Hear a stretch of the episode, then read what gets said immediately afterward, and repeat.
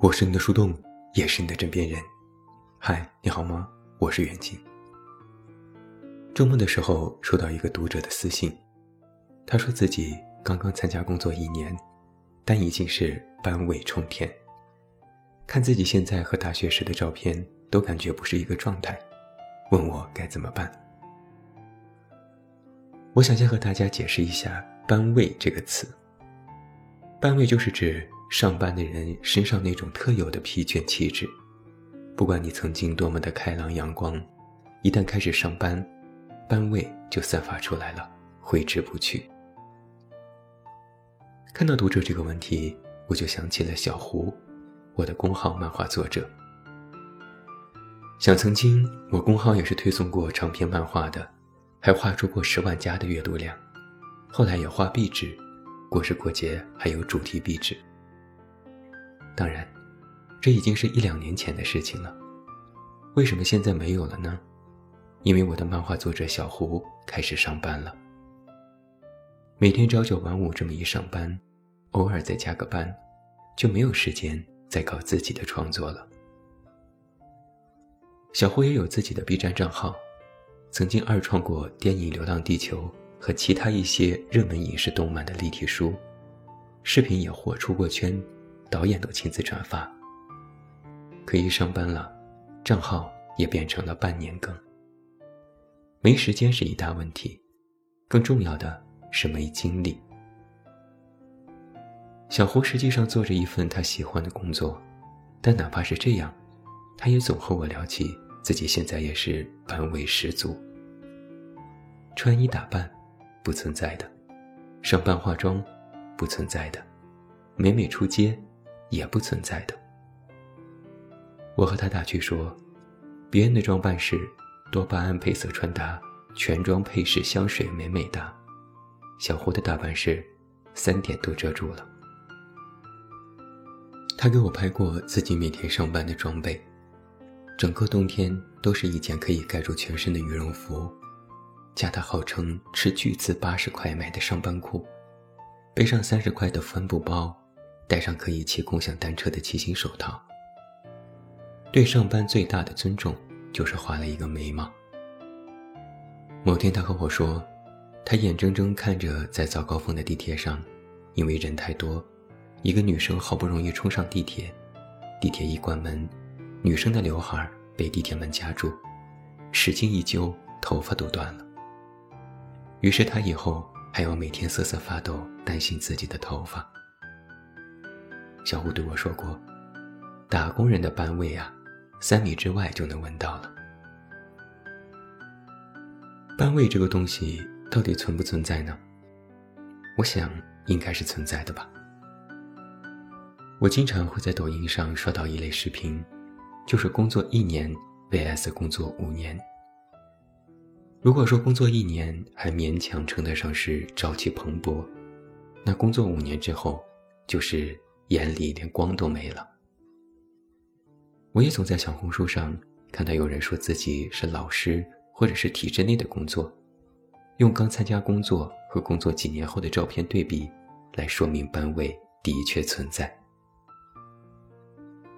我也遇到过这种情况，有时和一个新朋友见面，我能通过对方的穿衣打扮、言谈举止，把他的工作猜得八九不离十。前段时间见了个朋友，刚说了几句话，聊到工作，我就说：“你是体制内工作的吧？”他略惊讶：“你怎么知道的？”我说：“看你的状态就挺像。”他笑着说：“这么明显的呀？”我也笑了，反正感觉和我不太一样。一个非常显著的感觉就是，工作这件事是会极大程度上影响或改变一个人的气质和状态的。说不上这是一件必然的好事还是坏事，但这几乎是一种必然。所以很多人，包括小胡在内，其实都很羡慕那些没有班位的人。比如小红书上很多人，漂亮帅气、美丽精致，每天打扮的时尚靓丽，喝喝下午茶啦，探探店、逛逛街啦，做个美美的 cosplay 了等等。小胡说：“看看，人家怎么就没有班位？”我说：“你有没有想过一个问题是，人家可能就不上班？教人化妆的可能是美妆博主，各地旅行的可能是旅行博主，会拍照片的是摄影博主。哪怕整天帅气摆拍的，会跳街舞、会顶胯、会擦边的小哥哥，也是大学生，或者真的就是编舞老师。反正不是上班的，起码不是坐班的。”不上班的搞出一堆生活的乐子，上班的看着别人的乐子流下了羡慕的眼泪，的确是略微有点心酸。上班就上班，搞出一身班味，为何呢？想要解释这个问题，我就想到了一个同类词——老人味。老人味其实是有生理性的，我们人的身体会散发出的各种气味分子当中。有一种物质叫做二杠壬醛，这是令人不舒服的油腻味和腐草味，只有在四十岁以上的人的皮肤当中才能够检测到。那除去这种生理性，我们平常说到的老人味，更多的是一种精神状态。有些老人可能就老人味十足，不再注意自己的卫生清洁，身上就会有这种生理性的味道。更重要的是精神上的全面萎靡，用“老态龙钟”四个字来形容也不为过。但与之相反，也有一些老人就没有这种老人味。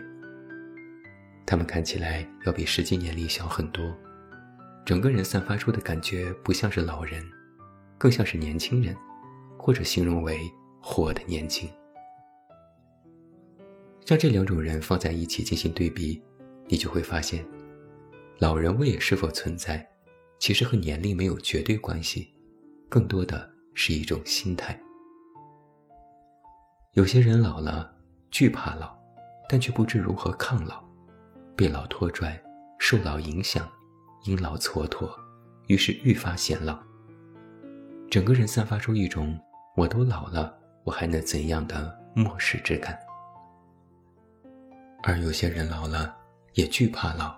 但却善于抗老，通过各种手段想办法让自己活得年轻，不为老而老，却因老而愈加挺拔。那整个人就会有一种，我虽然年纪大了，但我感觉自己还挺年轻的朝气之感。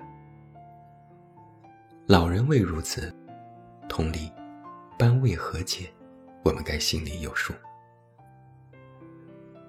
你知道吗？人生其实是很搓磨人的，工作是很搓磨人的。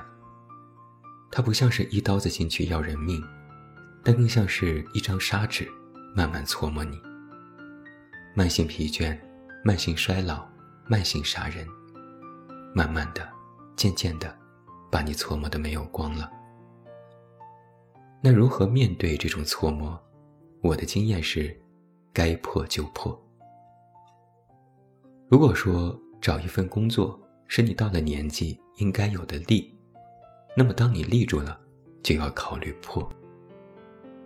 何为破呢？就是尽量不要被你的人生和你的工作所搓磨。先是心态，我在曾经写过的文章，一个建议，不要把工作当成天大的事里，表达过一个观点是：工作就是工作。生活的快乐要在其他地方去寻找。工作如果全部都是 all in，就会慢慢的搓磨你，然后你就拔不出来了。要学会在搓磨之中找到一个破局之口，像是在一潭死水的湖面上投下一颗小小的石子，泛起涟漪。注意，我不是建议你辞职，或者建议你干脆躺平，我是建议你。找到这颗小小的石子，然后轻轻地丢进你不再起伏的人生里。平静的湖面，死水一般的寂静，不用多大的石头，不用多大的疯狂，只要一颗小小的石子，就能激荡出生活的涟漪。我经常会看豆瓣公号的推送，里面有很多人就会分享自己的生活之魄。做手账，看书，给自己做饭，装扮自己的小屋，偶尔出去走走，每天坚持运动，喜欢撸猫撸狗。这些，都是生活之魄，都是那颗小小的石子。到了一定的年纪，你就会明白，人生之困，在于立而被困。想着三十而立，有自己的工作或事业，却未曾想过会因此而受困。打破人生之困，在于先立后破，与人生之镜湖上寻找依然可以翻涌的日常之光。那所谓的班位，说穿了。其实不过就是你被自己的生活、被自己的工作浸染的时间太久了。